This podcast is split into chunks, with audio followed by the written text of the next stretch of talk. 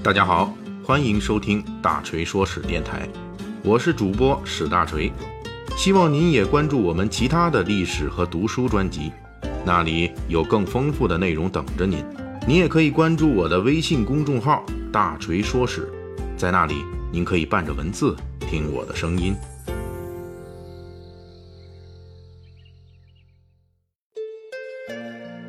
最近的这几期《水浒》细节解密啊，咱们都没聊什么好事儿啊，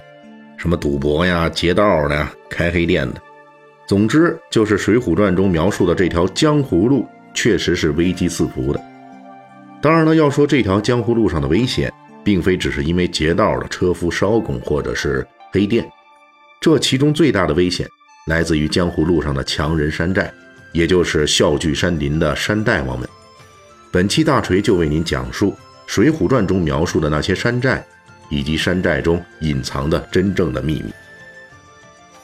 关于江湖路上有众多的山寨和山大王，《水浒传》中有一段非常专门的描写，这是青面兽杨志在负责押送生辰纲之前，隶属了生辰纲这一条路上要经过的多个强人出没之处。杨志是这么说的：“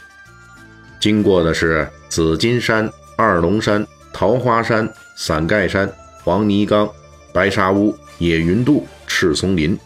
这几处都是强人出没的去处，更兼单身客人亦不敢独自经过。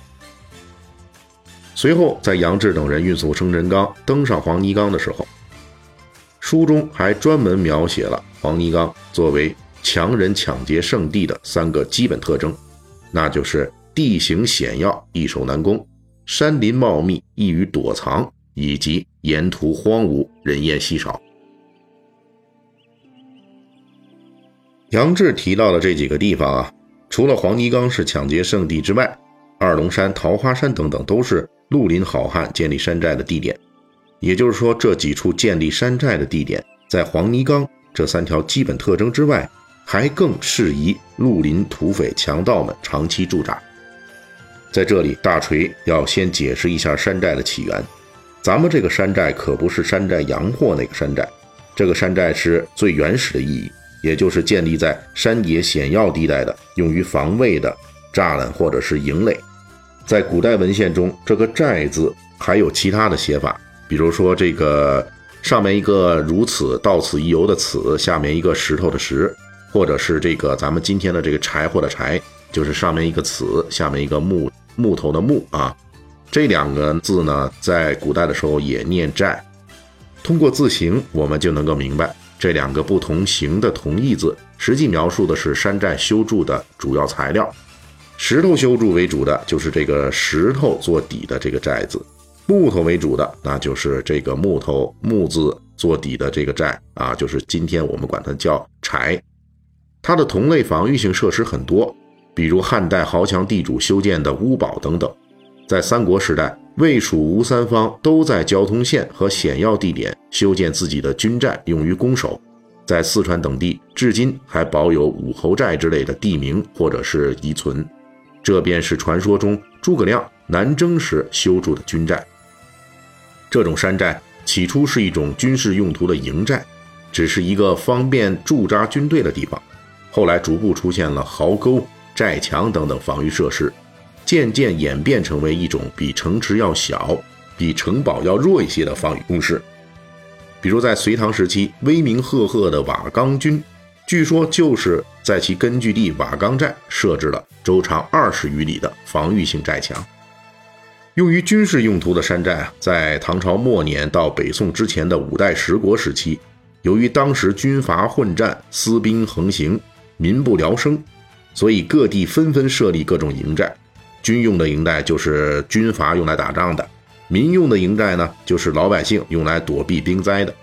也就是这个营寨应用广泛的时期，彻底奠定了小说《水浒传》描述的那个江湖路上山寨横行的基础。进入宋代，官府主持修建的军寨作为军事防御要点，开始大量出现在北方、西北和沿海地区。这类军寨往往依托当地的地形修建，因此大量朝廷使用的山寨就出现了。而由于北宋贯彻强干弱支的政策，地方驻军战斗力较低，对地方的山野强盗较多采取招安等姑息政策，导致到了北宋第四位皇帝宋仁宗统治时期，这朝廷重臣富弼已经在上书中写道：“天下凶欠，盗贼如麻。”因此，除了朝廷使用的军用营寨在这一时期有了很大的发展，民用的，包括这个土匪强盗使用的山寨也得到了发展。对此，小说《水浒传》中也保留了这方面的印记。比如书中对几处强人盘踞的山寨的细节描写，就比较真实的反映了两宋时期山寨的一些防御细节。像这个书中描写的鲁智深路过桃花山，被盘踞山上的李忠、周通二人。邀请观赏桃花山山寨景色时，书中专门写道：“果是好作桃花山，生得凶怪，四处险峻，单单只一条路上去，四下里慢慢都是乱草。有万夫不当之勇的鲁智深看了都说，果然好险隘去处。”又比如书中描写杨志协助鲁智深夺占二龙山宝珠寺的时候，就写道。二龙山也是上山只有一条路，而且占山为王的金眼虎邓龙聚集了四五百强人，在通往山上的这唯一道路上设置了三道关卡，每道关卡都有滚木雷石等防御性武器。这种凭险据守，让鲁智深都一筹莫展。而顺着山路过了三道关卡之后，二龙山上就是一片很空旷的平地，四面用木栅栏围住。这就是二龙山山寨的核心地带了。《水浒传》中的这些记载是非常符合古代山寨选址的基本规则的，尤其是二龙山这种山路险峻崎岖，但是山顶却有一大块面积非常大的平地的地形。这种平地适合布置各类驻军设施，甚至还方便在山顶耕种，因此就没有被敌军围攻切断粮食供应的忧虑。历来都是古代山寨选址标准下的上品山寨地点，在宋元战争中名震天下的著名堡垒钓鱼城，曾经创造过世界战争史上最长的守城记录。它就是选址在了这种山路险峻，同时山顶还有平地的绝佳地点。在古人的山寨标准中，最理想的山寨，除了要地形险峻、地处要冲。有平地可供使用之外，还要有充足的水源供应。最好的不仅要有水源，还要有大水构成的水仗。这种最理想的山寨，也正是咱们《水浒传》中的山寨的王者——水泊梁山。八百里水泊提供了强大的水面防御和充沛的水源供给。水泊内丰富的物产也为梁山好汉提供了充足的物质补充。按照《水浒传》描写。完善版的水泊梁山山寨防御体系包括六关八寨。六关是梁山南面的主路，作为整个山寨的防御重点，有三道关卡防御。其余东西北三面，由于依托水泊天险，只需设置一道陆地关卡。八寨则包括了四座陆地的旱寨，以及四座可以供梁山水军出入的水寨。这种依托山水防御的终极版本强盗山寨。是《水浒传》中最强的山寨了，其六关八寨的设置固然是历代小说及话本作者的艺术加工，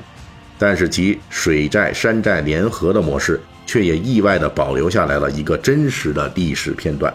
这就是宋辽金元时期一个重要的军寨模式——山水寨。在这一时期，这种山水寨大量出现在北方以及江淮地区，其最重要的价值有两个。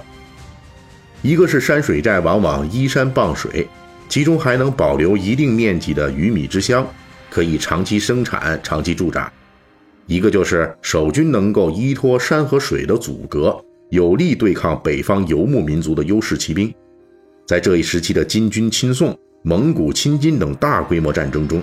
经常有当地人据守这种山水寨进行抵抗，甚至能够给予北方游牧民族的骑兵以重创。所谓艺术来源于生活，又高于生活，《水浒传》中的水泊梁山，作为绿林好汉根据地的终极文学想象，其实也正是来源于两宋时期这段金戈铁马的真实历史。